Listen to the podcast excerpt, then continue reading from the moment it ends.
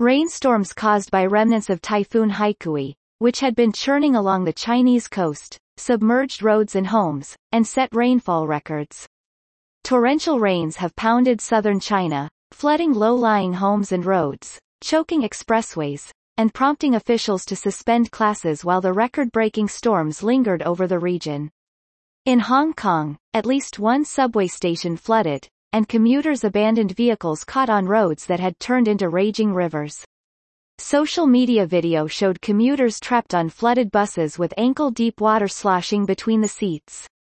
Other clips captured subway riders' shock as they pulled into the Wong Tai Sin station to find the platform submerged.